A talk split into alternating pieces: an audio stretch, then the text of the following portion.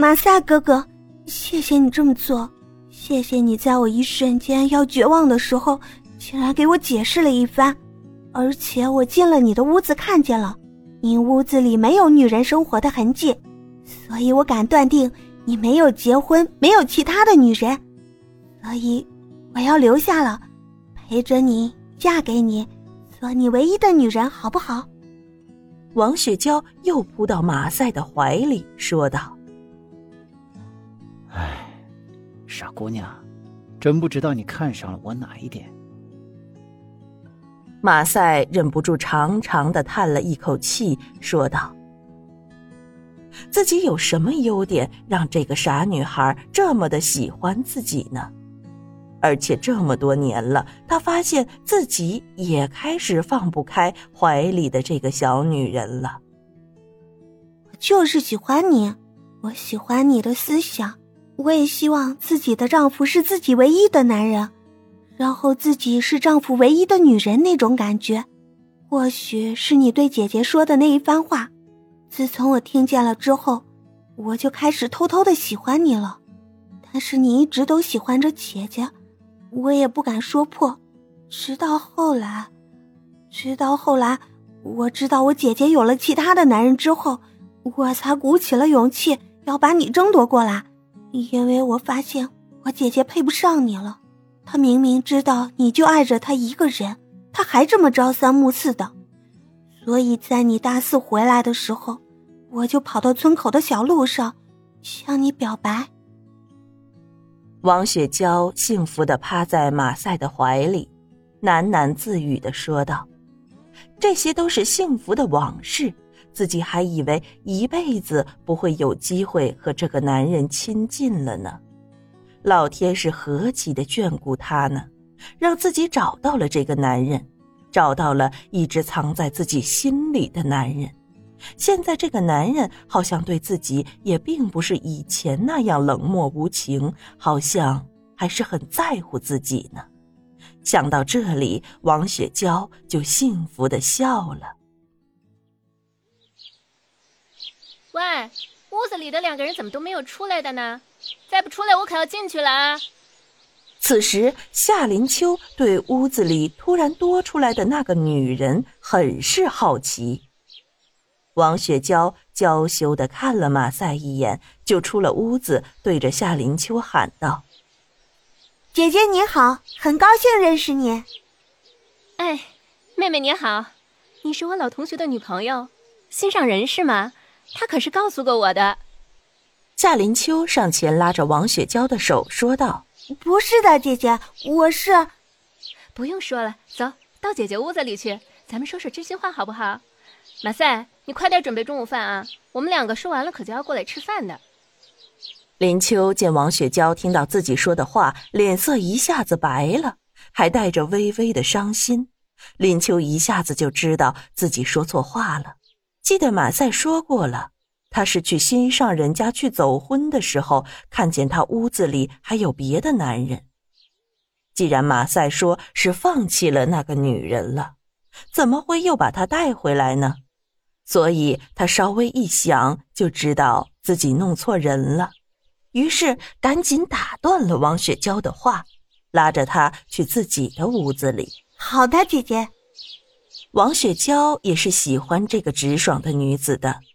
听马赛哥哥说了，这是他的老同学呢。姐姐，你怎么在这里住下了呢？王雪娇喝着夏林秋给她倒的茶水，一边开始问道了：“我呀，我和马赛是老同学，来到这里之后就被一棵倒下的大树砸到了脑袋，失忆了。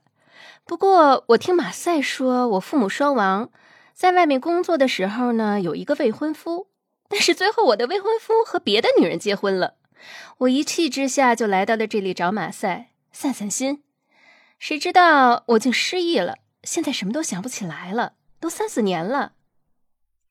夏林秋没有隐瞒的说道：“如果这个女孩子能给马赛带来幸福，自己就应该开诚布公的好好谈谈，不要让这个女孩子误会了他们两个人的关系。”姐姐，你不要难过。你如果不嫌弃我的话，我们以后就是一家人了，我们就当亲姐妹好吗？王雪娇听说了夏林秋没有其他亲人了，就觉得可怜，而且这个姐姐爱着的男人也已经娶了别的女人了。好呀，我也发现了，自己一见到你就喜欢上你这个爽快的小妹子。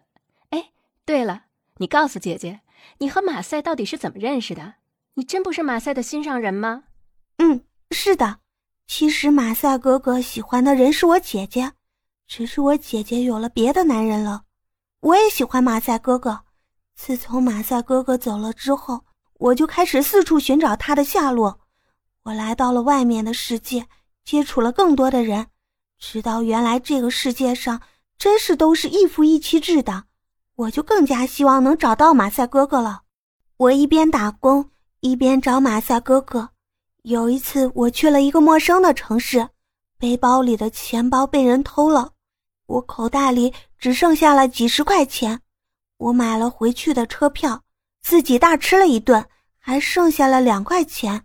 在餐馆的旁边有一家彩票店，我就在彩票店的门口想，我就买两块钱的彩票，我中了就表示老天爷同意我继续找我的马赛哥哥；如果我没中一分钱，那就表示我真的没有福气拥有马赛哥哥了。